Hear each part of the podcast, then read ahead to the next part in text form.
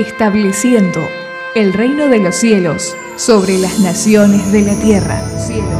Palabra revelada de parte de Dios con la administración del apóstol y profeta Isaías Hurtado. Escuchen los collados, el valle la ciudad. Escuché toda senda el mensaje de Jehová. Fundamentos apostólicos y proféticos que edificarán el cuerpo de Cristo, estableciendo el reino de los cielos sobre las naciones de la tierra.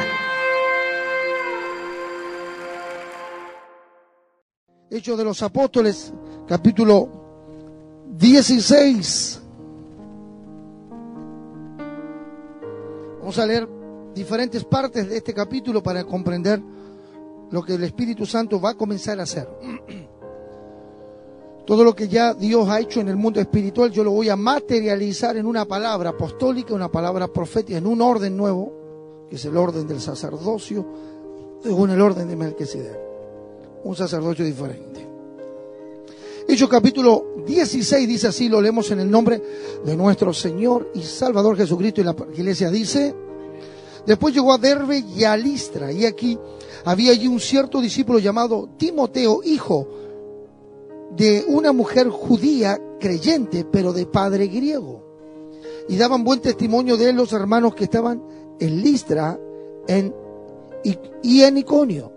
Quiso Pablo que éste fuese con él y tomándole le circuncidó por causa de los judíos que habían, había en aquellos lugares porque todos sabían que su padre era griego, diga conmigo, era griego. Y al pasar por las ciudades les entregaban las ordenanzas que habían acordado los apóstoles, los ancianos que estaban en Jerusalén para que las guardasen. Así que las iglesias eran confirmadas en la fe. Diga conmigo, las iglesias eran confirmadas en la fe.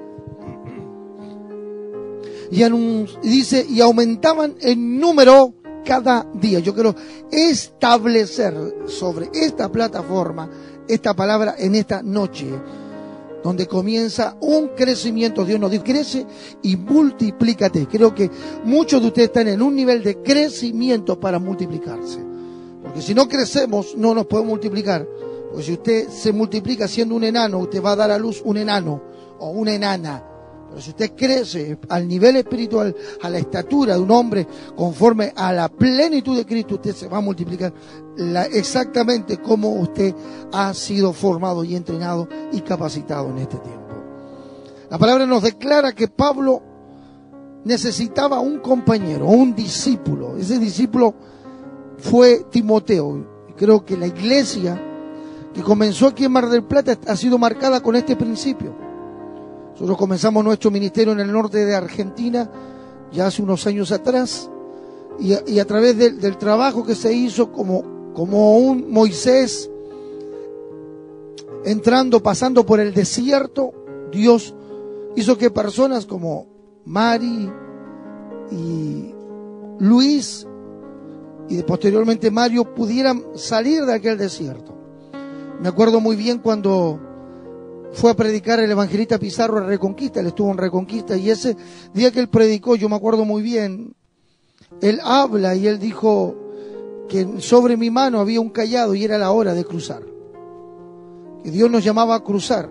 Y ese fue el momento donde Dios estableció lo que Dios comenzaría a hacer con nosotros. Fue una palabra determinante que Dios utilizó ese día al evangelista Pizarro allí en la ciudad de Reconquista la palabra que nos trajo dirección, que era tiempo de avanzar. Ahora Pablo cuando comenzó a ejercer su primer viaje misionero, su primer viaje apostólico, su primer viaje como apóstol, ya después de ya haber sido entrenado para ejercitar esta tarea, Pablo después de 14 años, 14 años pasaron, 14 años donde él estuvo que esperar para subir a Jerusalén, eso lo declara la palabra del Señor. Él estuvo sin ir al cumplimiento del propósito por espacio de 14 años. Porque era el tiempo donde Dios, en toda esa etapa de tiempo, todo ese proceso, ese periodo de dos periodos de siete años, Pablo fue entrenado y preparado y poner, Dios puso personas alrededor. Por ejemplo, en el caso nuestro como, como ministerio, familia, cuando nosotros comenzamos el ministerio en el norte de Argentina, Patricia tenía apenas ocho años ministrado la alabanza, ya es una mujer. Ha pasado el tiempo, pero en ese proceso, cuando tú ya te consagras de niño, lo mismo pasó con Luis, que a edad de 12 años, 13 años, ya él vino a ser entrenado. Cuando llega el momento del cumplimiento de palabras, donde Dios ha trabajado, formado, entrenado y aún más te ha hecho crecer. Cuando tú creces es el momento de multiplicarte. Pablo llegó la hora donde él tenía que ejercer su apostolado y buscó aún a un discípulo, un cierto discípulo llamado Timoteo, que su madre era judía, más su padre era griego. Por causa de ello él es circuncidado.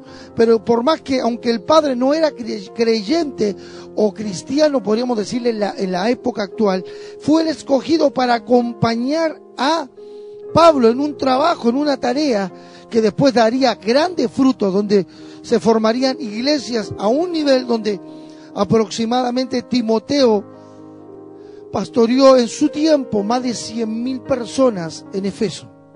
El Asia fue evangelizada de una manera extraordinaria por el apóstol Pablo y uno de, de los que se hizo cargo de una, de una de las grandes y megas iglesias en su momento fue Timoteo, donde se dice los teólogos y los entendidos historiadores que tendría una cantidad superior a cien mil personas. Fue la iglesia que pastoreó Timoteo.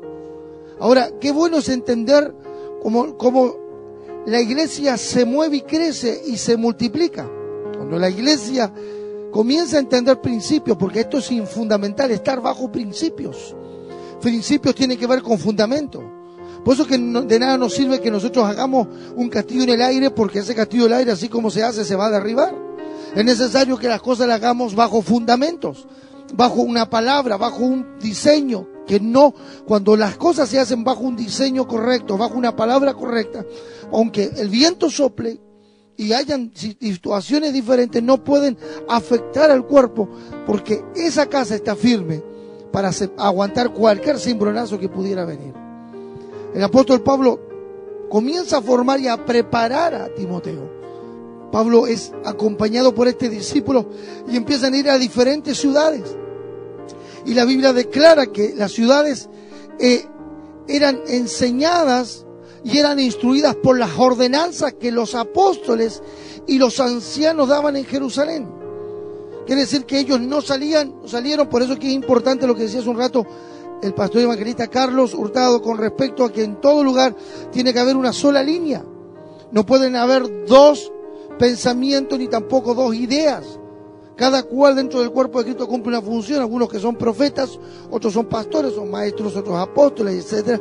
Pero cuando Dios establece una cabeza espiritual para estar frente, esa cabeza tira alineamientos para que la iglesia pueda crecer y multiplicarse, porque aquí hay un principio de crecimiento. Diga conmigo, crecimiento. Diga otra vez, crecimiento. El principio de crecimiento es que las iglesias que eran visitadas por Pablo y Timoteo eran confirmadas en la fe por causa de que las ordenanzas que se llevaban a cabo venían de un solo equipo de gente. Por eso que el apóstol Pablo también enseña a los efesios una fe, un bautismo, un Padre de todos, un Salvador, es decir, un Espíritu operando en la iglesia del Jesucristo. Entonces cuando tenemos un espíritu de fe, una sola fe, bajo un concepto de palabra, bajo un espíritu de palabra, la iglesia, por consiguiente, una forma natural va a crecer. El crecimiento es natural. Porque lo enseñó una oportunidad, un niño tú no le tienes que orar para que un niño crezca. El niño crece en forma natural, llega un momento donde del bebé pasa a ser más grande hasta que llega a ser adulto. La, la vida del crecimiento de un ser humano es natural. Lo mismo pasa en la vida espiritual. El crecimiento tiene que ser natural. Usted va creciendo y cuando llega el momento de crecer es entonces cuando puede multiplicarse.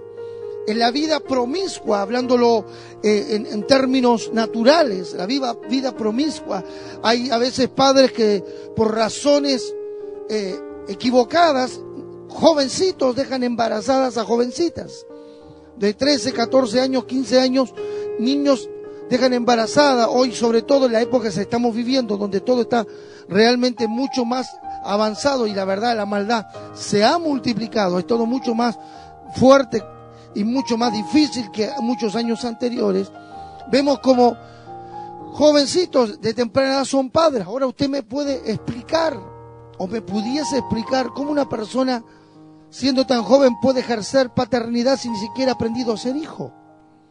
Cómo una madre puede ser madre sin ni siquiera aprendido a ser hija.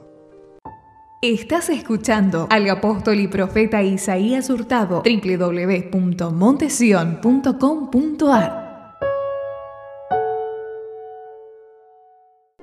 Entonces, eso pasa en el ambiente espiritual con respecto al crecimiento, donde tenemos una meta, tenemos que crecer y multiplicarnos a 500 almas, a 1500 almas, y comenzamos a, que hijos que son inmaduros espiritualmente, procreen espiritualmente hablando, y puedan dar a luz simplemente hijos que van a crecer al lado de ellos y ellos ni siquiera saben ser padres porque ni siquiera todavía han aprendido a ser hijos. Y este es el gran fracaso que ha ocurrido en la iglesia, donde podemos ver una, gran cantidad de, afluencia de personas que vienen a Cristo, pero ¿por qué la gente no permanece? ¿Por qué la gente no, no permanece por un solo motivo? De que la gente que no permanece porque no son ministrados por padres espirituales. Y por más que se abre de una paternidad espiritual que está muy de moda ahora, los padres espirituales, ese padre espiritual ni siquiera aprendió a ser hijo, jamás podrá ser padre. Entonces le dan la responsabilidad de ser padre sin ni siquiera aprendido a ser hijo y tener hijos espirituales donde realmente ni siquiera sabe cómo llevarlos. Entonces los maltrata, los castiga. Una madre que no sabe ser madre no sabe formar a una hija, no sabe un hijo, lo maltrata, lo castiga, le hace daño porque no tiene la, la naturaleza del hombre está creada para que la mujer y el hombre tengan una etapa de vida. Por eso eso se llama adolescencia, también anteriormente se llama pubertad, desde la niñez la pubertad, la adolescencia hasta la adultez. Y cuando llega una etapa madurez, es el momento donde una persona está capacitada en la vida natural para poder ejercer una paternidad como padre y una maternidad como madre, porque ya tiene la adultez para poder formar y enseñar al hijo que puede traer al mundo. En lo espiritual es exactamente lo mismo. Hay mucha gente que quiere ejercer una paternidad espiritual, pero son niños todavía todavía no han crecido espiritualmente. Por, consiguiente, como no han crecido espiritualmente, dan a luz y maltratan a los niños y esos niños no permanecen, porque tú tienes que tener una contención de padre, una contención de madre, y eso no se logra si usted primero no aprendió a ser hijo. En todo orden de la vida, lo dije el otro día, para poder convertirnos en cabeza, primero tendría, teníamos que aprender a ser pies. En todo orden de la vida, todo tiene un proceso, un aprendizaje. Tienes que dejarte gobernar para en algún momento ser tú una persona de gobierno. Si tú no te dejas gobernar, jamás podrás gobernar. todos esos principios son básicos en la vida de un ser humano. Entonces, que mucha gente quiere ejercer, eh, es como el que quiere poner un negocio y nunca fue un buen empleado el que quiere poner su propio negocio, pero nunca fue una persona obediente. Hay respaldos que Dios necesita que usted los entienda. Hay gente que no, no puede tener patrón y por esa razón nunca va a ser patrón. Y aunque se esfuerce y quiera hacer y quiera lograr tener su negocio, su microemprendimiento, su empresa o, lo, que, lo que sea, si no aprendió a ser empleado, nunca aprenderá, aprenderá a ser patrón. Son principios, amados. La, la naturaleza del ser humano está creada por Dios para cumplir ciclos. Los ciclos se tienen que cumplir. Porque hay, por eso que hay gente que se adelanta a los ciclos y ocurren las cosas que ocurren. La gente no puede encontrar la felicidad completa y bueno, son errores que se cometen. Se entiende el amor, a veces la casa, la familia, los niños, las jovencitas, los jóvenes que, que, cometieron el error de, de quedar eh, de la joven quedar embarazada o el joven dejar embarazada a una jovencita. Obviamente en el futuro eso se pesa larga, tarde o temprano eso va a pesar, porque es una falta de madurez. Y en algún momento tú te estás encontrando viviendo una etapa de tu vida y de repente frustrada o frustrado por lo que estás viviendo, porque por obvio, por consiguiente esa etapa es una etapa de adolescencia, una etapa de juventud, de poder vivir la vida normal, pero como te adelantaste al tiempo, el tiempo de Dios, que es el tiempo de Dios con el ser humano, no puedes alcanzar esa completa felicidad. Cuando te das cuenta, no tienes una buena relación con tus hijos, no eres un buen padre, no eres, una buena madre, tienes una, una relación muy, muy molesta, muy incómoda, porque fue fuera del tiempo, fuera del orden correcto. Cuando las cosas son en el orden correcto, llega el momento donde se comienzan a cumplir todas las cosas. Es cuando todo en el orden divino comienza a ejercer un dominio sobre tu vida, donde tú estás preparado para ejercer una función de padre, ejercer una función de madre, en lo natural y también en lo espiritual. Entonces, este es un tiempo donde si Dios nos trae un crecimiento espiritual, nos trae un crecimiento espiritual, es necesario hoy que podamos comprender los tiempos que estamos viviendo y que Dios nos ha hecho trabajar en este tiempo para madurar, para llegar a una madurez espiritual, para un crecimiento y una multiplicación. Diga conmigo, crecimiento y multiplicación. Las ordenanzas que traían los apóstoles eran tomadas y aceptadas por las iglesias. No eran cuestionadas. La Biblia dice que iban por las iglesias y los, eh, ellos iban y establecían enseñanzas, establecían una enseñanza para toda la iglesia y la iglesia aceptaba la enseñanza del apóstol. La enseñanza que venía y las ordenanzas que venían. Cuando miramos el libro de los Hechos del Apóstol en el capítulo 2, la Biblia dice que los que fueron bautizados, en el 41 comienza hablando eso, se añadieron aquel día como tres mil, y dice, y perseveraban en la enseñanza de los apóstoles, en el partimiento del pan, en la comunión unos con otros y en las oraciones. Cuando los principios de Dios se mantienen, hay una, algo natural que va a provocar Dios en tu vida, va a traerte crecimiento. Por eso usted tiene que aprender a vivir bajo una orden, bajo una voz, no bajo dos voces. Alguien te puede decir lo contrario y ahí quizás usted es probado. A veces Dios permite que alguien venga a esta plataforma. O bien alguien pueda decir algo. O por allí usted escuchar en otro lado. Donde va a poner, te aprueba sobre lo que es, eres enseñado. O lo que eres enseñada. Me acuerdo muy bien cuando estuvo el pastor que nos visitó el día sábado. Él dijo, yo no vengo a, a traer doctrina, ni vengo a enseñar ni a corregir, yo vengo a traer una palabra de parte de Dios, una palabra de honra. Y eso es un orden correcto. Entonces, a veces, por más ministerios que podamos ser nosotros visitados, sean apóstoles, profetas, evangelistas, nadie puede venir a contradecir lo que yo enseño. Si alguien contradice lo que yo enseño, usted tendrá el oído para oír, bendecirá aquel instrumento que le trajo una palabra y dirá esto lo desecho porque esto no proviene de Dios, porque el que trae palabra de Dios va, va, a mantener una línea, el que trae una palabra de Dios, de parte de Dios va a traer una línea. Hay gente que puede venir a predicarnos, a traernos una palabra, y en algún momento yo me doy cuenta cuando hay un rema de Dios, como lo hice en estos días, con los ministerios que tuvimos siendo bendecidos, y yo le digo, Dios nos dijo tal cosa. Y eso que yo estoy puntualizando es lo que usted tiene que quedarse. ¿Está entendiendo eso? ¿Por qué? Porque lo que, es lo que yo entiendo que te va a edificar. Lo demás pueden ser bonitas palabras o no, pero cuando no hay una línea, no hay una enseñanza, nosotros enseñamos una forma, porque Dios se me reveló de qué manera tenemos que trabajar, es importante mantener eso. Dios me dio una palabra, Dios me dijo había que hacer un pacto y entregar un olivo, porque representa una unción de prosperidad y de propósito y de revelación de finanzas. Y yo traje de Israel. Y nadie puede venir y decirte lo contrario. Y si te lo dice, usted tiene que tener la suficiente capacidad de decir, no, mi apóstol o mi autoridad me dijo que esto se hace así. Alguien, yo le puedo decir, hermano, usted oren del lado derecho, viene alguien y le dice a ustedes, no, pónganse a orar del lado izquierdo.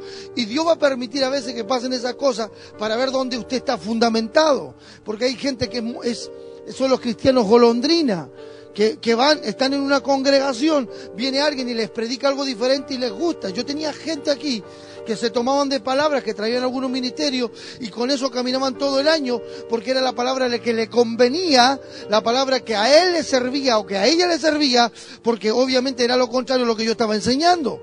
Entonces, ahí está el principio. Hay gente que no va a aceptar la enseñanza que uno tiene, no va a aceptar la doctrina que uno le da. Entonces viene alguien y te enseña otra cosa o te quiere impartir otra doctrina y a ti te gustó, porque es lo contrario a lo que se te enseñó.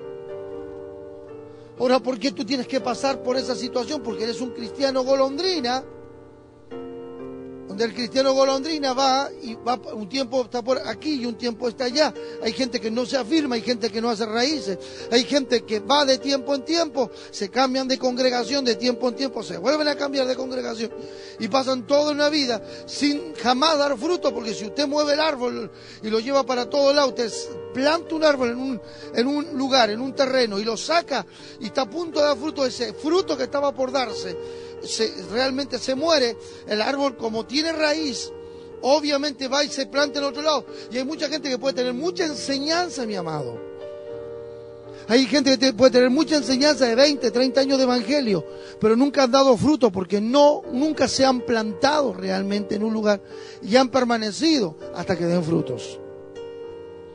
Entonces, Dios nos está llamando en este tiempo a entender cuál es la enseñanza que usted tiene que mantener y cuál es la enseñanza que usted tiene por la cual tiene que usted pelear. Y si usted escucha otra cosa de lo que se le enseña aquí, usted estará en una decisión que tomar, si usted toma o no lo que es, si no, tome su camino, búsquese otro lugar, pero al igual usted va a vivir toda la vida golondrineando, por todos lados será un golondrineo de toda la vida porque usted nunca tomó. La enseñanza que usted recibe acá, es la que usted tiene que aceptar, no la que le da otro predicador otro hombre de Dios que pueda venir a esta plataforma, otra mujer de Dios, nos va a traer una dirección, nos puede traer una, una confirmación de una palabra, porque la fe eran confirmadas en la fe, no tiene nada que ver con yo estar orando para que Dios me confirme una palabra, eran confirmadas en la palabra. Yo recibí una palabra y alguien vino y me dio la misma palabra. No vino alguien y me dijo algo diferente. Por eso que había aumentaba en número.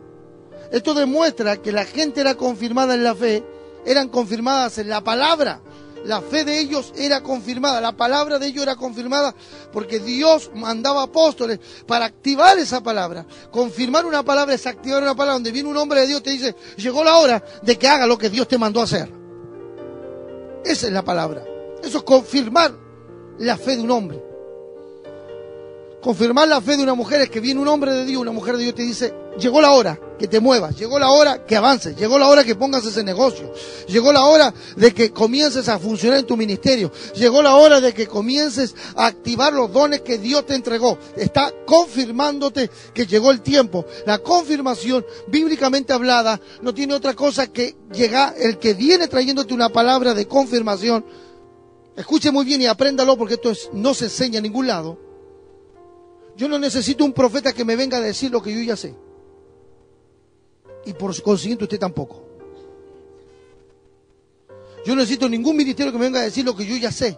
Que sé, que lo que sé, y lo sé porque Dios me lo mostró. O Dios me lo reveló, Dios me lo dijo. Yo necesito a alguien que venga y me active el tiempo de ese cumplimiento, de esa palabra que Dios a mí Dios me entregó. Eso es confirmar. Las iglesias, como eran confirmadas en la palabra, es decir, eran activadas, en otras palabras, eran activadas en esa palabra. ¿Qué, qué ocurría como consecuencia? Aumentaban el número cada día. ¿Está entendiendo eso? Escuche otro principio que les voy a ministrar. Vemos gente yo ejercí el ministerio profético por muchísimos años, recorrí muchísimas naciones. Y la gente se goza cuando viene alguien y le dice lo mismo, que ya sabe, y viene un profeta, viene otro y te, sigue diciendo todo lo que tú escuchaste toda la vida. En cambio, un verdadero instrumento enviado por Dios va a venir y te va a activar la palabra que Dios te dio hace quizás 20 años atrás. El ejemplo más claro lo tenemos, estamos hablando que eran confirmadas en la fe. Nuestro padre de la fe, llamado Abraham, dice la palabra de Dios que en Génesis 15 Dios le promete un hijo. Él hace una ofrenda de cinco, de, cinco tipos de ofrenda que Dios le, le pide porque Él le pregunta qué debo hacer. Versículo 4, para poder ver cumplir esa palabra, Dios le dice, tráeme cinco tipos de ofrenda.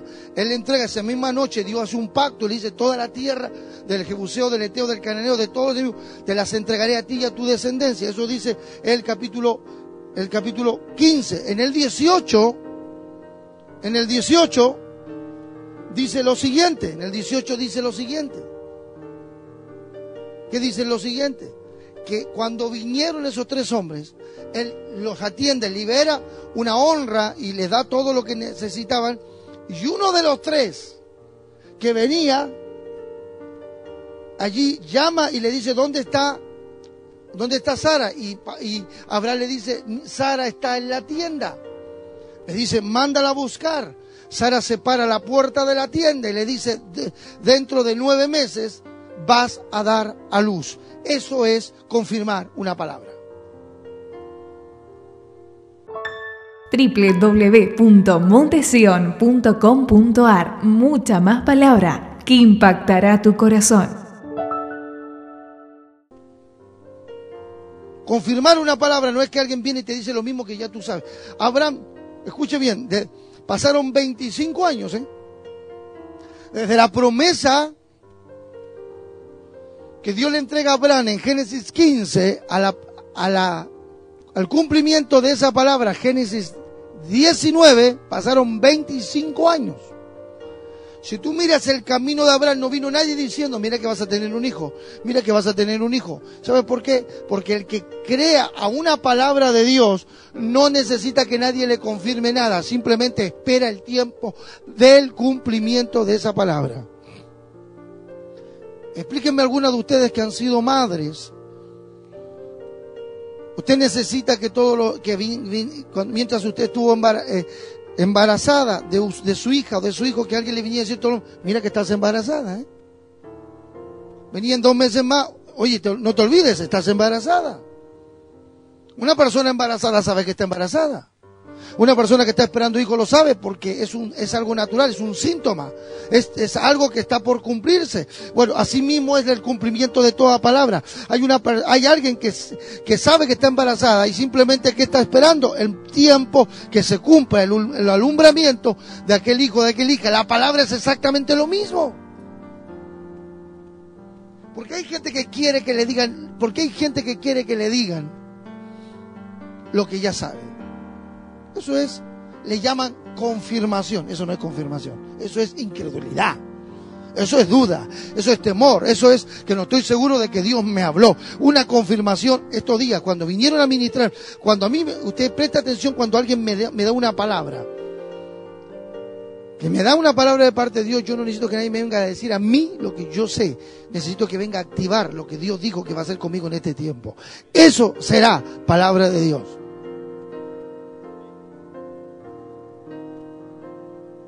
Mira que esto es lo que voy a hacer contigo. Dios no, te, Dios no trabaja así. Si tú necesitas eso, muchas veces Dios tendrá que usarme muchas veces a mí para decirte lo que tú necesitas escuchar, pero no es el correcto orden de Dios. En, en, el nivel que nosotros nos estamos moviendo, necesitamos que gente nos venga a decir lo que ya sabemos.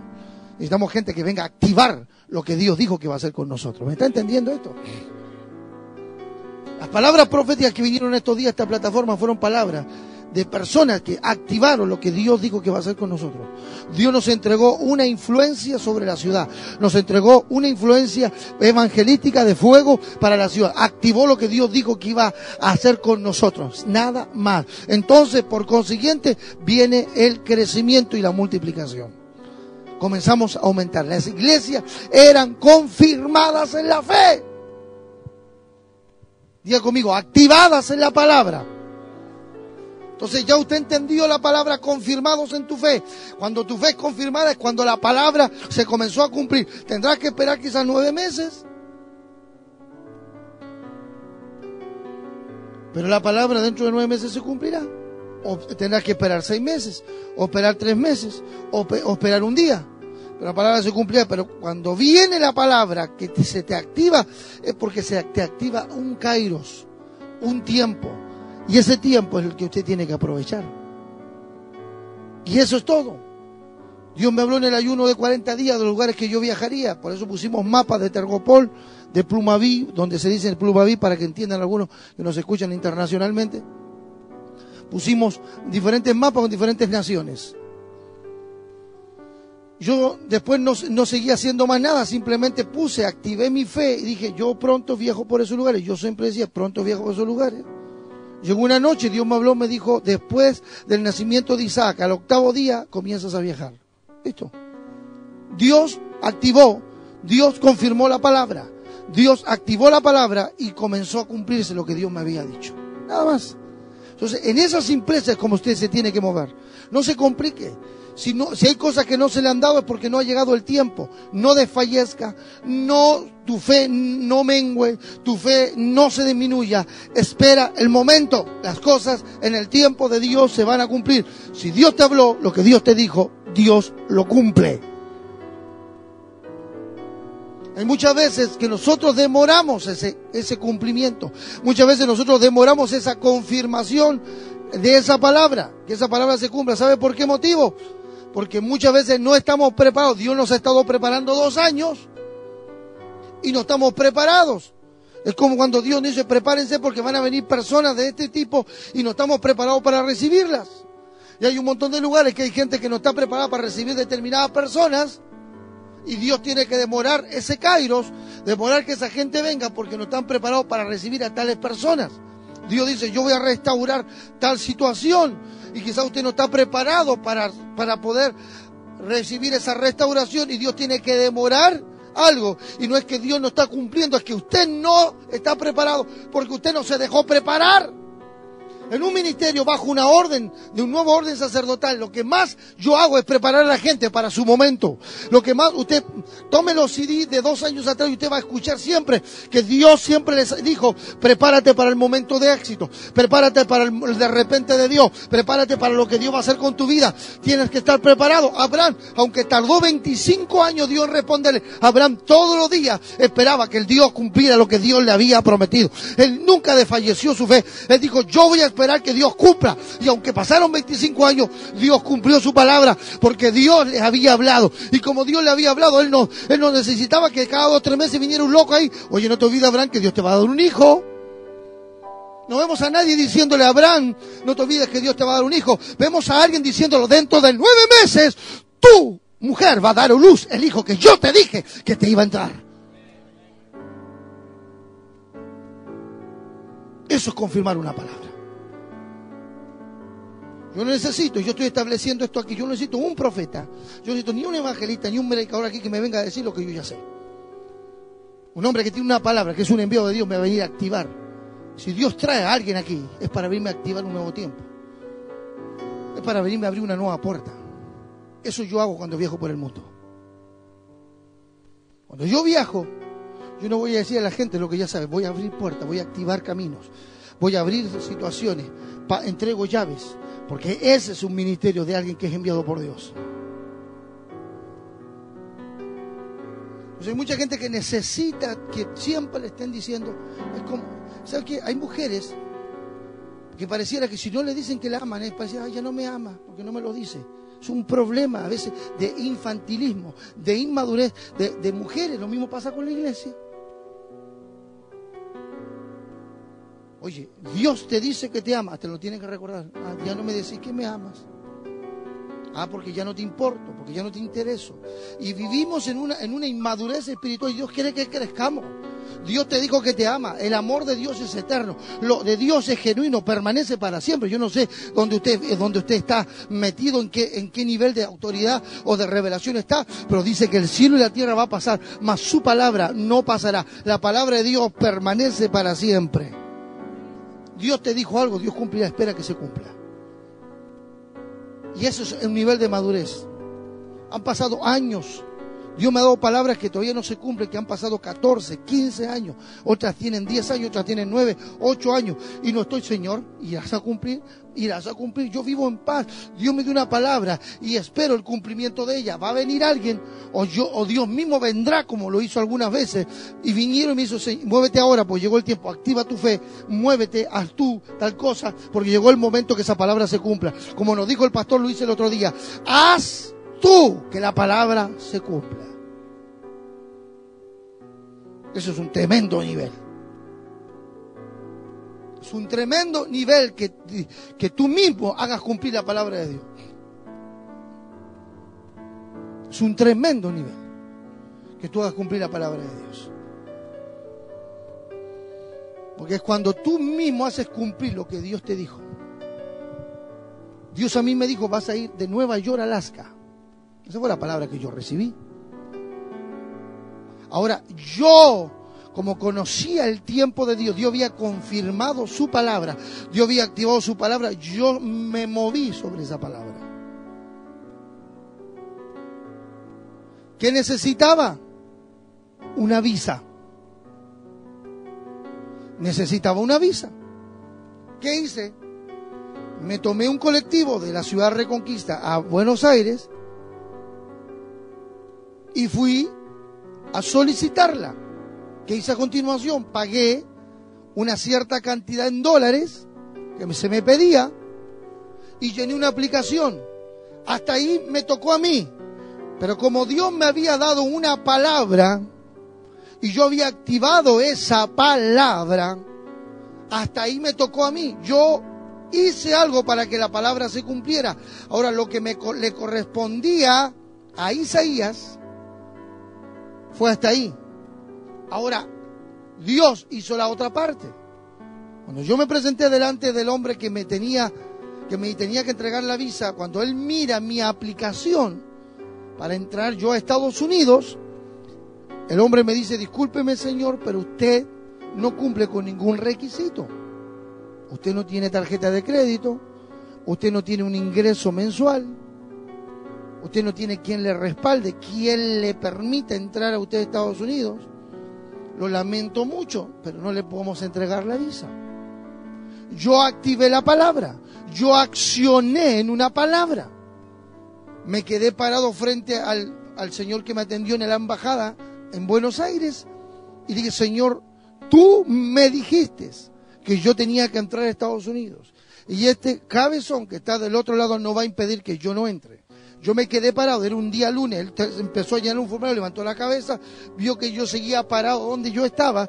Cuando terminó de llenar el formulario me dijo, el miércoles venga a buscar su visa. Yo entregué a, entré a Estados Unidos sin cumplir ningún requisito. Han pasado nueve años de eso. Ya estoy por cumplir diez años, una década. Todavía no tengo tarjeta de crédito. Todavía no tengo un ingreso.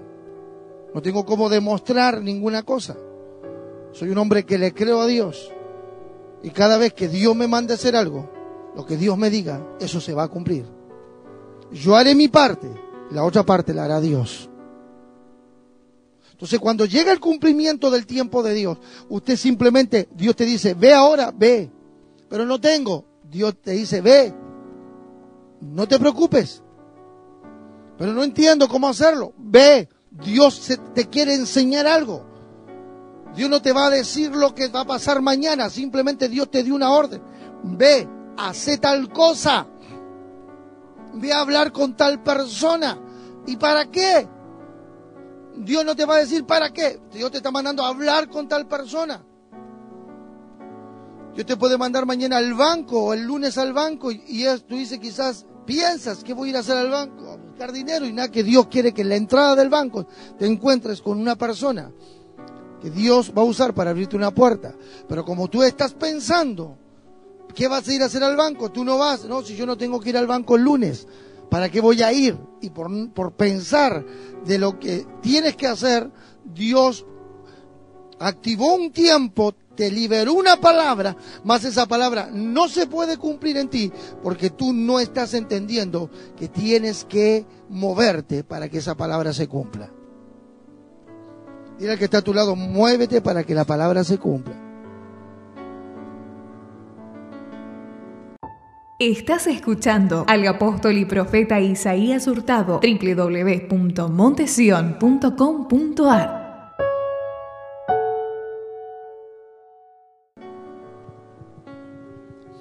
Viene, viene Dios diciéndole por aquel hombre, Abraham, dentro de un tiempo de vida, tu mujer dará a luz un hijo. Así Dios le dice a Abraham.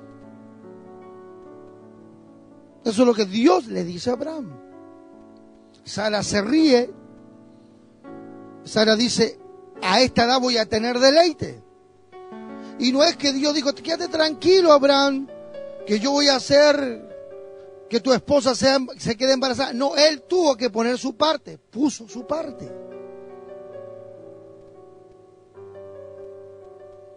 Entonces, muchas veces Dios nos da una palabra y nosotros no ponemos la parte. Él tuvo que poner su parte, tuvo que hacer la parte que le correspondía. Por eso que hay algunos que nunca serán padres porque ni siquiera tienen ganas de ser padres. Porque ser padre no es simplemente tener una relación íntima o sexual con una mujer. Ser padre es entender lo que es ser padre. Hay muchos que teniendo hijos no saben lo que es ser padre. Muchas mujeres teniendo hijas o hijos no saben lo que es ser madre. Entonces, Dios nos prepara para el momento. Mire que Abraham tuvo que esperar 25 años para entender. No nos olvidemos que Abraham se llamaba Padre enaltecido. Él era el único, es lo que importaba lo que a él le ocurría. Dios le cambia el nombre antes de darle su descendencia y lo transforma en padre de muchedumbre. Le cambia el nombre, lo transforma de Abraham a Abraham. Dios trabajó con él 25 años y después de 25 años le enseñó cuál era la función de padre. Por eso que fue padre. Entonces hay muchas cosas que no podemos ejercer en la vida porque no estamos preparados. Y a veces hacemos cosas y después nos damos cuenta que las hicimos y no estábamos preparados para experimentarlas. Y por consiguiente después, tarde o temprano, vienen las consecuencias. Por eso que Dios nos tiene que preparar para el momento del cumplimiento, dile, dígale al que está a su lado, de esa palabra. Dios te tiene que preparar para el cumplimiento de esa palabra. Tú estarás preparado, preparada para el momento que te cases. Estarás preparado para el momento que Dios te coloque un novio. Estarás preparado para que Dios te coloque la persona justa a tu lado. Estarás preparado. Te tienes que preparar para ese momento. Usted ya dejó de vivir bajo emociones y sentimientos y simplemente reacciones humanas. Usted tiene que aprender y prepararse para lo que va a vivir. Muchos de ustedes vienen de, rupturas, de separaciones, muchos de ustedes están divorciados y divorciadas. Y, y, Dios les va a dar siempre una oportunidad a aquello, porque Dios ama la familia, Dios ama la unidad, pero Dios te tiene que preparar para ese momento. Porque si no te preparas para ese momento, te va a volver a pasar las mismas cosas que te pasaron toda la vida. Hay un montón de gente que nunca va a volver a, volver a tener una pareja porque no quiere prepararse para ese momento. primero porque vive en el pasado. Segundo porque siempre está recordando lo que vivió. Tercero siempre está pendiente de que no le vuelvan a hacer las cosas que le hicieron. Y así toda una lista de cosas. Cuando se da cuenta pasó, pasó el, el gavilán y no, se lo, y no se lo comió, sino vino y se comió el ganado. Pasó el gavilán por delante y no se dio cuenta porque no están preparados para ese momento. En todo orden de cosas, a veces estamos hablando de una palabra y a veces pasa una oportunidad ante tuyo, una persona justa, el hombre de Dios, la mujer de Dios, quizás para que formes una pareja, la persona justa, el novio, la novia justa, y no lo ves, no lo viste pasar porque tu posición no te hace entender ni ver lo que está ocurriendo a tu alrededor. Cuando te diste cuenta ya pasó el momento. Y te frustras. Y después, por tus propios medios, tratas de hacer lo que debías haber hecho en otro momento. Y todo lo que usted haga fuera del tiempo de Dios, antes de tiempo o después de tiempo, no te dará buen resultado. Yo hubiese ido a la embajada al otro día. Aunque yo me hubiese parado allí, yo le hubiera dicho, Señor, tú me dijiste. Dios me dice, sí, yo te lo dije, pero era ayer.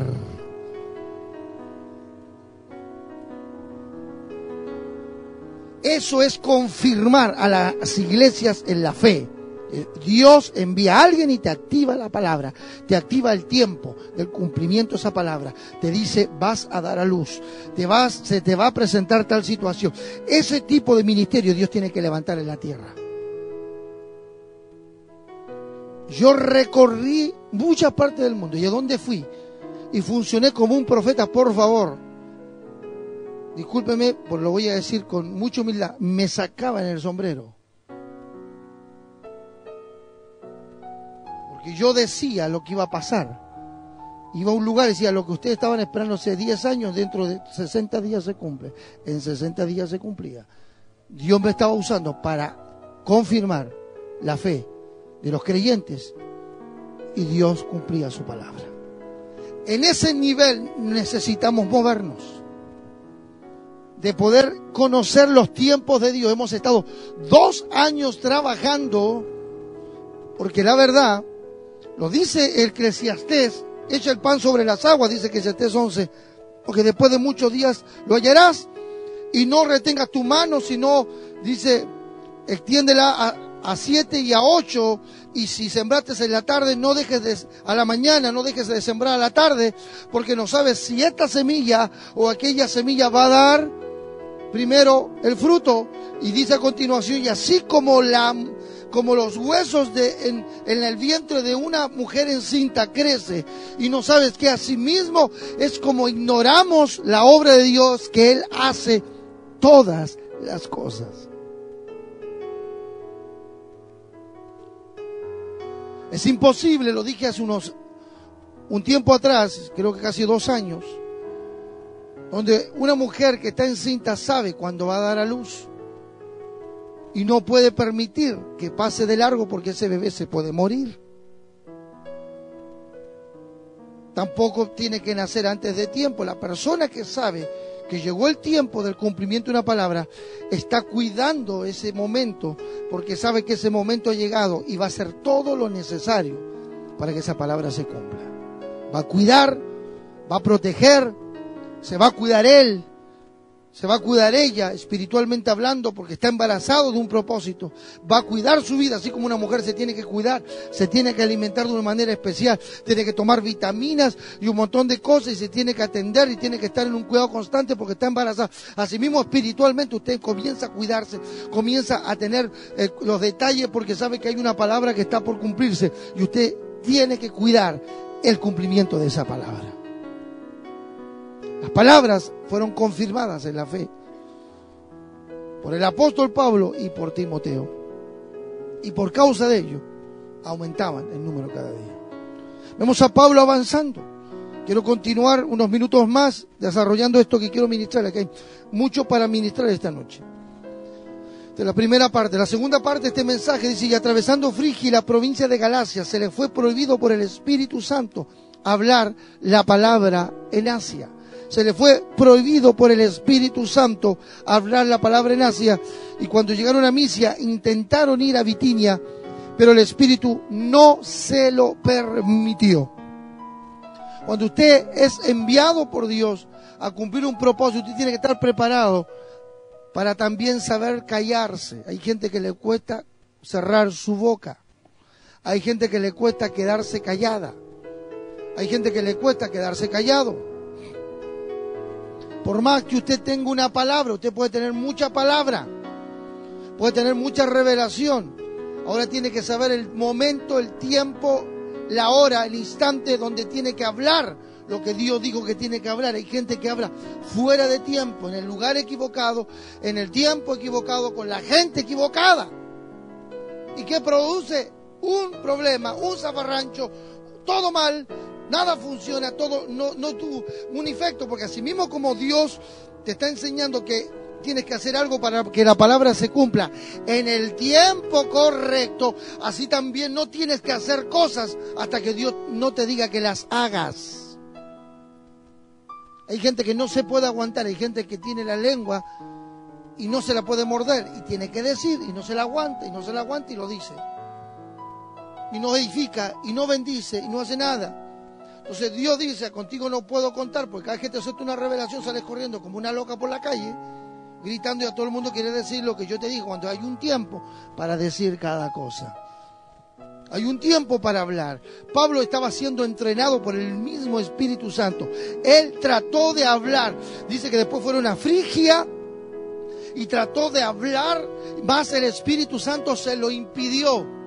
Oye, hay, yo te puedo decir, amado, que aquí hay gente que ni el Espíritu Santo le frena la lengua. Más y más palabra. Ingresa a nuestro canal de YouTube, Sion Light TV ARG y suscríbete.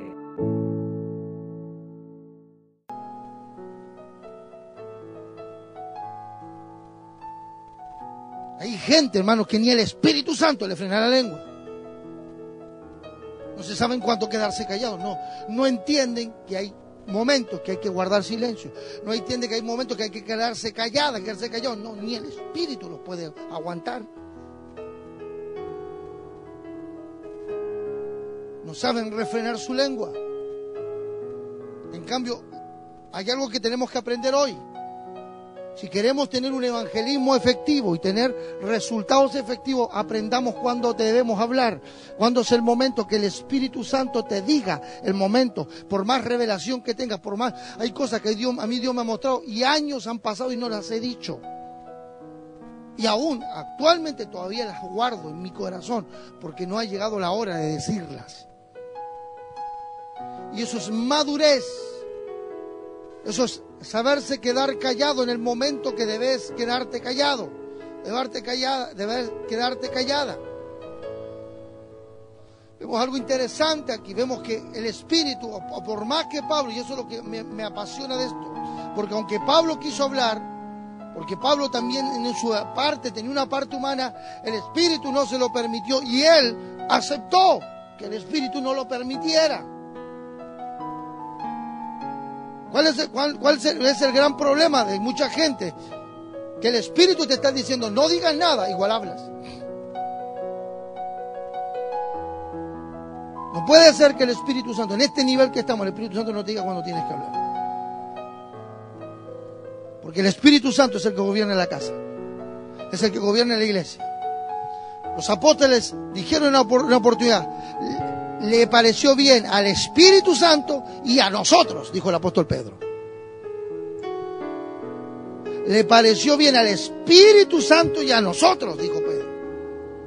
En toda conversación, en toda decisión que la iglesia apostólica estaba tomando decisiones, el Espíritu Santo estaba presente. El Espíritu Santo. Por eso que es grave blasfemar contra el Espíritu Santo porque es una persona. Y cuando el Espíritu Santo está presente en una conversación, por favor, tenga la delicadeza, el cuidado de respetar a la persona del Espíritu Santo en una conversación, porque no se le va a permitir hablar cuando no tiene que hablar. Y a veces por hablar tendrá que pasar por una vergüenza y quizás yo mismo tenga que ser el instrumento para decir, cállate yo quizás tenga que ser el instrumento de decir, deja de hablar de más. Nadie te mandó hablar. Sería muy terrible, sería muy triste. si usted no sabe refrenar su lengua, aquí hay un voluntario del Espíritu para enseñarte.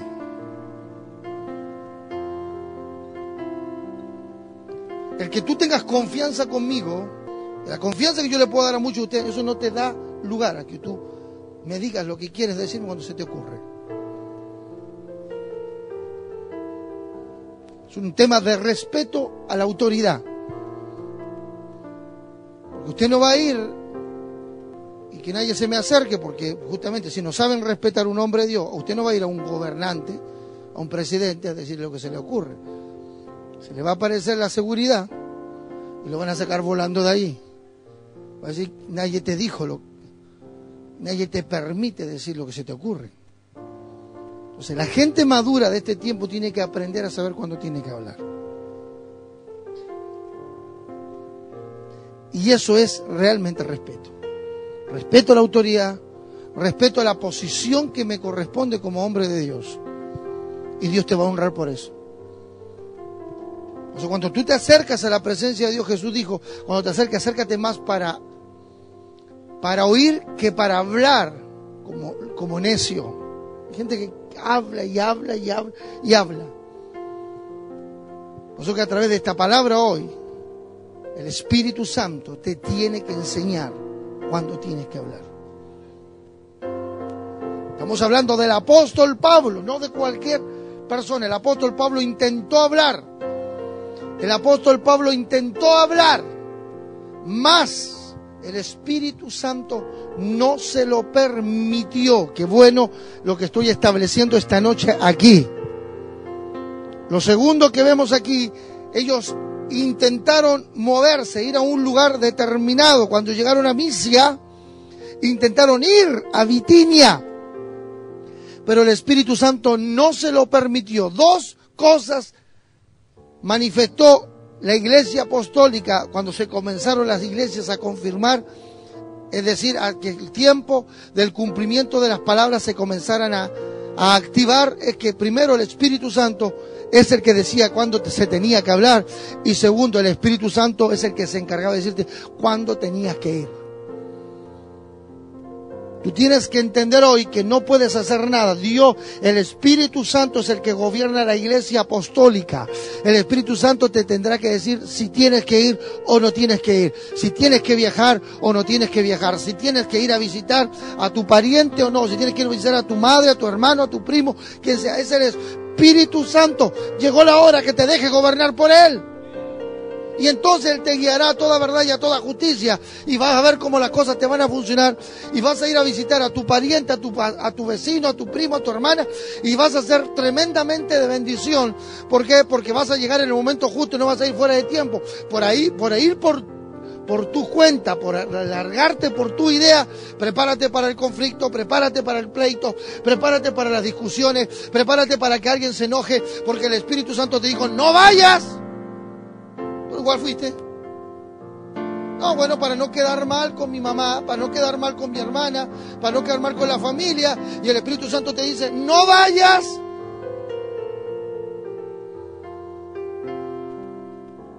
No te quiero allí, te quiero aquí. Llegó la hora que el Espíritu Santo comience a gobernar tu vida. Que te diga cuándo hablar y también te diga cuándo moverte. ¿Por qué ocurren tantas situaciones en Navidad y en Año Nuevo? ¿Por qué hay tantas diferencias? Y empiezan las disputas que, eh, tenemos que pasar con una, con una parte, después con otra, y hay problemas de todo tipo. cuando más problemas hay para Navidad y Año Nuevo. Empiezan las discusiones, empiezan los problemas, empiezan los enojos, la gente se enoja, por eso. Entonces, Allí está el punto, hermanos. Hay un montón de gente que hoy está en conflictos, problemas con familia, peleados, discutidos. ¿Por qué razón? Porque no entienden que tú eres gobernado por el Espíritu Santo. Aleluya.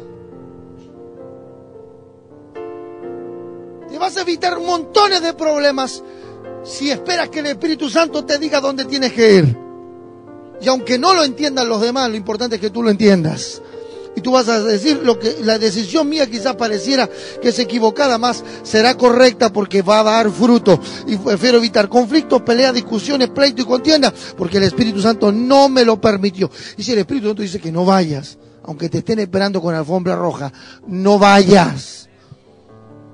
Porque la alfombra roja no te la puso Dios, te la puso al que le gusta el color rojo.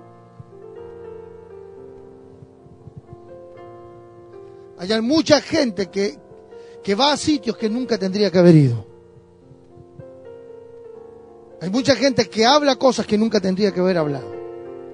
Eso que es un tiempo de madurez. Una persona madura sabe callarse, sabe guardar secretos, sabe guardar silencio. Es una persona confiable. Jesús por eso formó a sus discípulos dijo, no quiero llamarlos más siervos, porque el siervo no tiene idea lo que, lo que ha sucedido. Os llamaré amigos, por favor, en, conversaciones ministeriales, conversaciones en una mesa apostólica, queda en esa mesa apostólica, nadie te manda a hablar a ningún lado. Y cuando tienes el atrevimiento de hablar lo que pasa dentro de un ministerio, tú estás en graves problemas con Dios. Dios dice, contigo tengo que tratar fuertemente porque no eres confiable. Dios procesa y trabaja con la gente. Y una de las cosas que Dios espera en nosotros es confianza, que seamos confiables. José fue llevado a gobernar toda una nación y toda la tierra de Egipto porque cuando pequé, aún teniendo 17 años, siendo un jovencito, podríamos decir, bueno, los jóvenes son más impulsivos, pero aunque, aunque José tenía 17 años, dice que él le hacía dar a conocer a su hermano la mala fama de sus hermanos que le mentían a su padre. Jacob y Dios vio el comportamiento de José y años más tarde, 13 años más tarde, José terminó gobernando toda la tierra de Egipto. Eh, Dios dijo, si José es confiable con su padre, también será confiable para yo entregarle todo el reino y todo el gobierno de toda una tierra. Bueno, si no aprendemos a ser fieles en lo poco, si no aprendemos a ser fieles en una conversación de amigos, de amistad, usted, tú, tú tienes que aprender a ser un buen hermano, tienes que aprender a ser un buen amigo, tienes que aprender a ser un buen esposo, una buena esposa, tienes que aprender a ser un buen padre, una buena madre. Esas cosas se, se viven cuando tú realmente dejas que el Espíritu Santo gobierne tu vida. Nunca, nunca tu vecino ni tu vecina, ni, ni siquiera un pariente tendría que haberse enterado del problema que tuviste con tu esposo o con tu esposa. Si quieres seguir escuchando más predicaciones del apóstol y profeta Isaías Hurtado, ingresa a www.fmcion.net. Visítanos.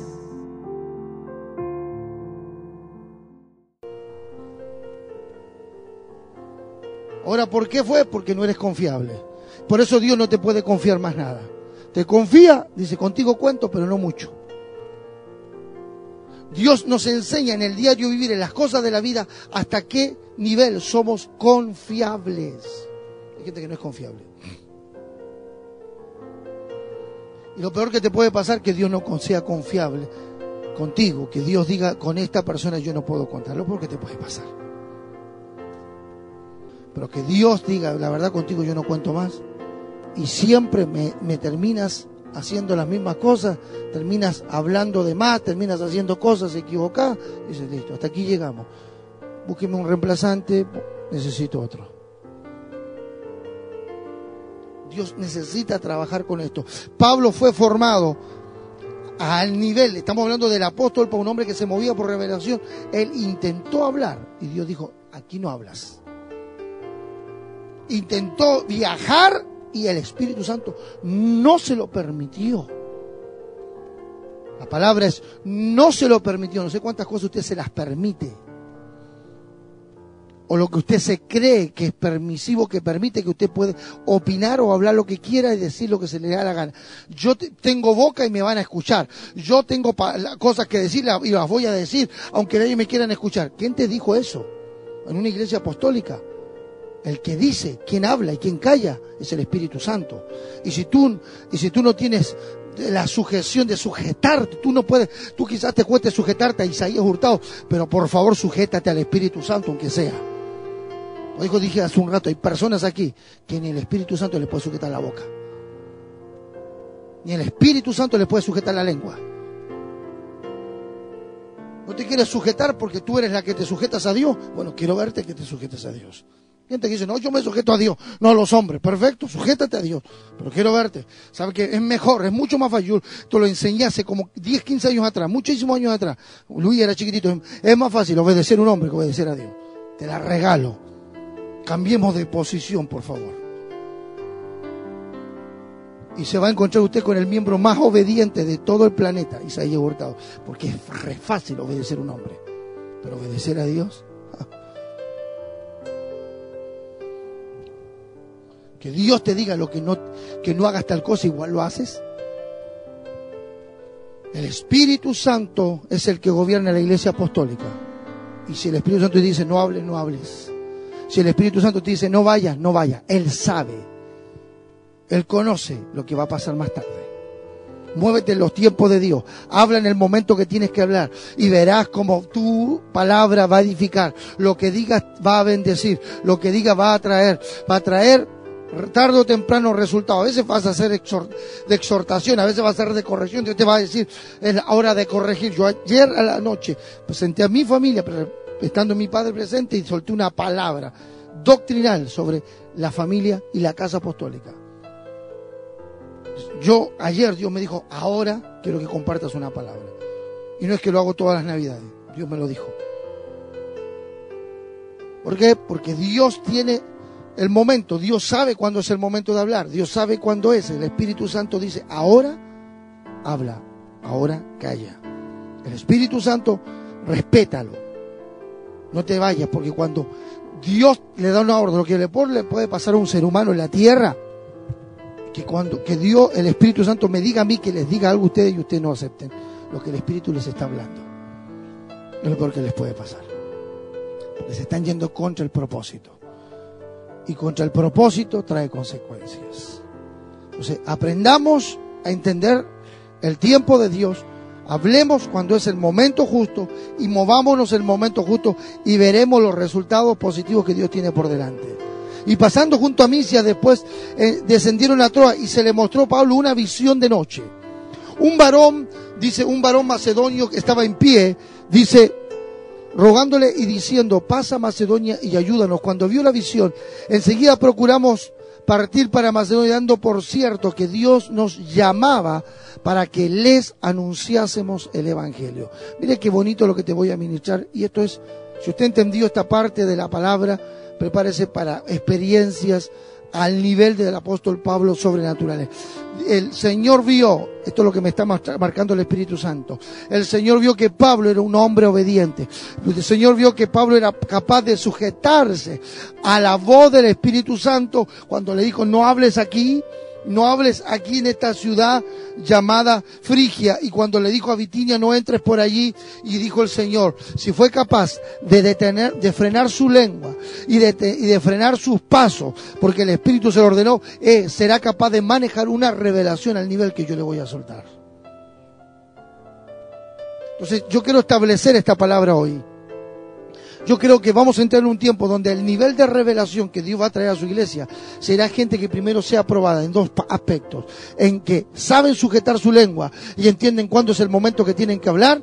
Y segundo saben caminar en el camino que tienen que caminar, por ese por consiguiente el, mismo Señor se va a revelar en una visión poderosa como se le reveló al apóstol Pablo. ¿Cuál fue el, el acontecimiento posterior a un a un buen orden que Pablo entendió donde aceptó la enseñanza del, Espíritu Santo fue que el Señor trajo una revelación tremenda. ¿Cuál fue tal magnitud de la revelación? Una revelación evangelística donde él entendió que Dios le mandaba, le mandaba a predicar el evangelio en toda una provincia. Toda la provincia de Macedonia fue fue evangelizada por el apóstol Pablo toda una provincia fue transformada por el mensaje apostólico que llevó el apóstol Pablo. ¿Por qué? Porque el Señor dijo, si este hombre es capaz de sujetar su lengua y sujetar sus pasos, es capaz de sostener la visión que yo le voy a entregar. Por favor, qué tremendo es esto. Dios tiene muchas cosas que entregarte en este tiempo, me está hablando el Espíritu Santo y te lo estoy profetizando. Dios tiene un nivel mayor de revelación que entregarte.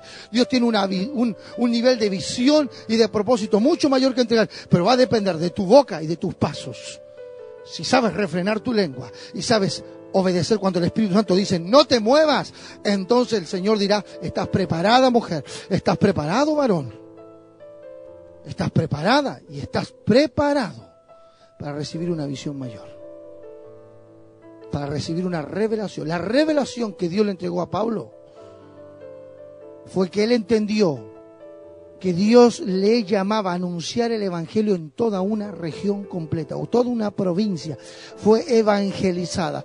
Cuando vamos a segunda de Corintios capítulo 8, que yo enseñé ese principio, cinco, los cinco pasos, como la iglesia de Macedonia ofrendó y salió de la pobreza y la miseria, que lo enseño muchas veces, pero hoy quiero tomar el contexto. Dice la palabra en segunda de Corintios 8, dice, os hacemos saber la gracia de Dios que ha sido dada a las iglesias de Macedonia, que estando en profunda pobreza y grande prueba de tribulación. Y yo te estoy empezando a liberar palabras proféticas en estos próximos minutos.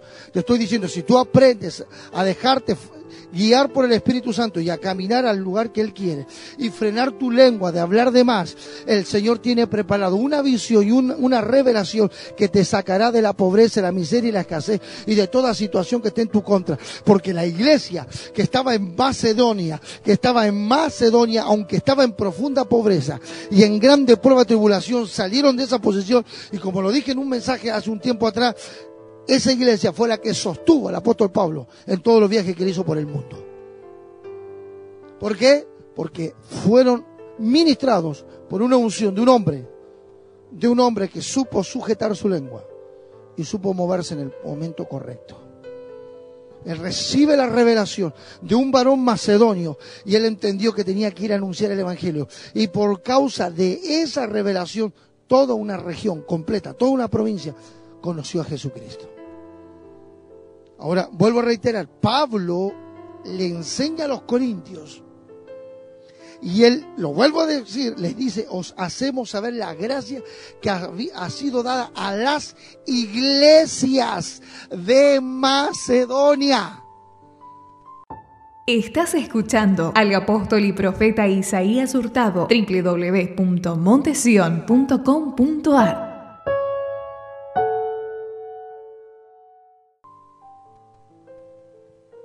el apóstol Pablo no solamente evangelizó Filipos, que era la capital de la provincia, sino toda la provincia de Macedonia. Por eso que Pablo le escribe a los corintios, yo quiero que sepan lo que pasó en, en toda la provincia y yo les hago saber lo que pasó en todas las iglesias. Una gracia especial cayó sobre todas las iglesias de Macedonia. Tremendo. Todas las iglesias de Macedonia fueron evangelizadas. Ahora, te, activo algo más. Yo les ministré que yo, mi primer trabajo fue evangelista, en, el Chaco, en medio del monte, internacionalmente, en un lugar de pobreza como es República Dominicana. Por eso yo sé lo que es evangelismo. Ahora, el evangelismo nace de una revelación, no nace de un grito en la calle.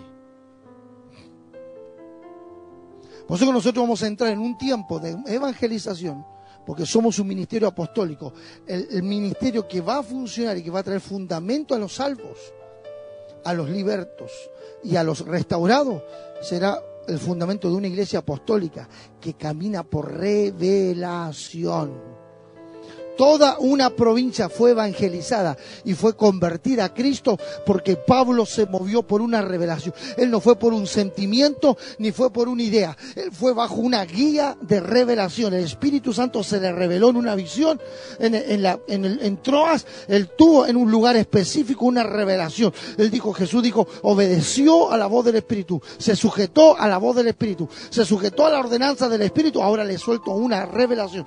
Pablo entra a Macedonia por causa de una revelación. Yo te quiero ministrar esto, que yo estoy en Mar del Plata. Y vine a Mar del Plata por una palabra que Dios me dio. Dios me dio una palabra. Dios me dijo, ve, ve. Claramente Dios me dijo, a Ciudad Marítima, tierra de Subulón, tierra de Nestalí. Allí comienza un ministerio y comienza a entrenar y a formar gente. Nosotros estamos en la ciudad de Mar del Plata, no por, por, gusto, por ganas, por deseo, porque alguien nos invitó, por una revelación de parte de Dios. Entonces, cuando entendemos esto, yo te estoy soltando cosas muy profundas y necesito que las vayas agarrando. Pablo se movió por revelación a la provincia de Macedonia y toda la provincia conoció a Cristo. Eso necesitamos un evangelio por revelación. Dile que está a tu lado, necesitamos un evangelio por revelación. Pablo, ¿qué le, qué, le escribe a la iglesia en una oportunidad? Esto no lo recibí ni de hombre, ni por hombre, sino por revelación del Espíritu Santo. El evangelio que Pablo llevó a Macedonia fue un evangelio por revelación. Él se movió por causa de una visión. No se movió por entusiasmo, ni por motivación, ni por invitación o porque alguien les dijo. Se movió por revelación y por causa de esa revelación toda la provincia fue evangelizada por el Señor.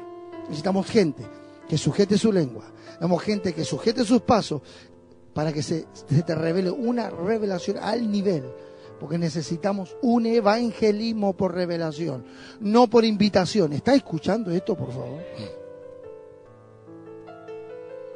No necesitamos un evangelismo por invitación.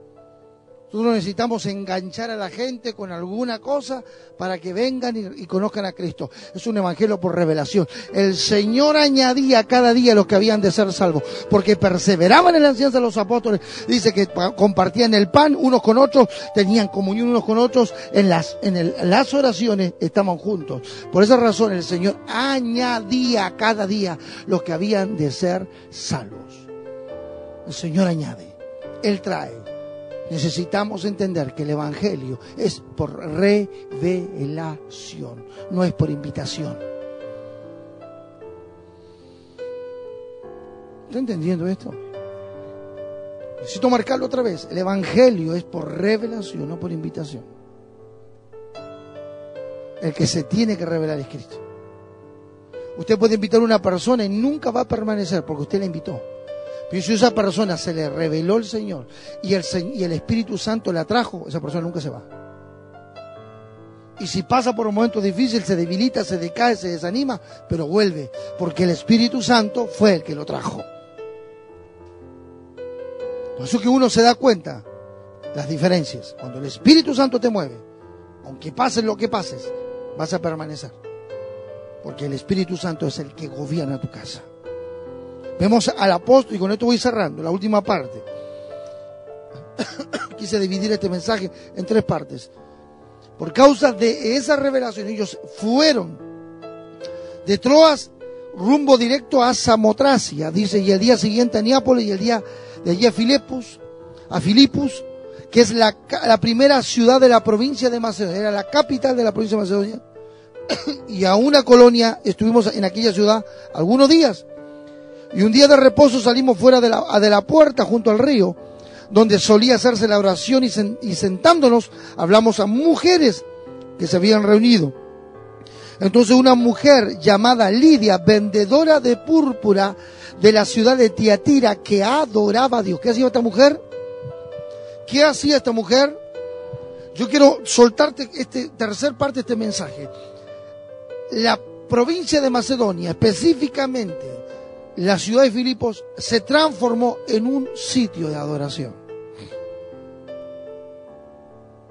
Cuando tú estableces, y aquí que comienzo a cerrar y a traerte una revelación final, cuando tú estableces en un territorio un sitio de adoración, van a empezar a ocurrir grandes resultados. Por eso que por dos años usted ha sido entrenado para convertirse en un verdadero y una verdadera adoradora y adorador.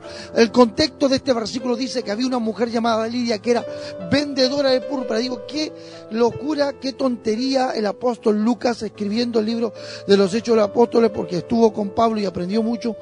Y escribiendo de qué sentido tiene que esta mujer era vendedora de púrpura. ¿Por qué nomás nos dijo que era adoradora? ¿Por qué razón dejó en ese versículo escrito que era vendedora de púrpura, que era una mujer de negocio? Es porque hoy tenemos que entender en el rema de Dios que Dios necesita gente de negocio adorando al Señor. Si no, ¿para qué? Hubiese puesto, había en la ciudad de Tiatira una mujer llamada Lidia que adoraba a Dios. Así tendría que haber sido. Pero aquí vemos la connotación del escritor, inspirado por el Espíritu Santo, diciendo, esta mujer que adoraba a Dios tenía una característica, era una mujer de negocio. Era una mujer que adoraba con sus bienes. No era una mujer que adoraba por adorar, adoraba con sus bienes. Por eso que era vendedora de púrpura. la púrpura en esos años era lo más fino que había para poder fabricar vestidos y toda clase de manteles y, mantos y etcétera, etcétera. Era, era, era algo muy fino, era una vendedora de púrpura, algo importantísimo en la época. Esta mujer de negocio no adoraba simplemente con sus palabras, adoraba a Dios con sus bienes. Usted quiere ser una mujer de negocio, te estoy activando una palabra. Usted quiere ser un hombre de negocio, usted tiene que aprender a adorar a Dios con sus bienes, no solamente con su boca. Esta mujer vendedora de púrpura adoraba, que adoraba a Dios. Dice, estaba oyendo y el Señor, y esto es el secreto, dice, estaba oyendo, estaba, ella estaba escuchando, ella estaba oyendo y dice, y el Señor le abrió el corazón. Esto no tiene nada que ver con Apocalipsis 3.20. Apocalipsis 3, 19 y 20, 19 dice, dice que, que Él golpea la puerta. Si alguno abre, Él entra y cena con Él y nosotros con Él. Así dice, dice la palabra en Apocalipsis. Si alguno abriera la puerta, yo entraré a Él y cenaré con Él y Él conmigo. Mas aquí dice la palabra de Dios que el Señor le abrió el corazón. Cuando tú estás en un nivel de adoración, tú no necesitas que Dios, que, que usted, que usted espere que alguien le abra la puerta. Dios mismo te abre la puerta. ¿Está entendiendo este principio? Un verdadero adorador, ¿sabe cómo se ve? Es porque camina bajo puertas abiertas. Esta mujer que era adoradora, el Señor le abrió el corazón. Le abrió el. Él, él le abrió el corazón. ¿Para qué? Para oír dice de ella, para que estuviese atenta a lo que Pablo decía. La gente que está atenta, Deuteronomio 21, el que oyera atentamente la voz de Jehová tu Dios, dice, y pusiera por ahora todos estos mandamientos, que eran lo que son las ordenanzas apostólicas, todas estas bendiciones vendrán sobre ti, Dios te exaltará sobre todas las naciones y todas las bendiciones te alcanzarán. Los que estuvieran atentos. Dios nos habló este año, comenzando a los atentos. Ahora, ¿quién es la gente atenta? El adorador. Compartido juntos un momento más de la palabra del Señor con la administración del apóstol y profeta Isaías Hurtado. Se ha establecido el reino de los cielos sobre las naciones de la tierra. Para más información escríbenos a montesion.com e ingresa a www.montesion.com.ar estableciendo el reino de los cielos sobre las naciones de la tierra.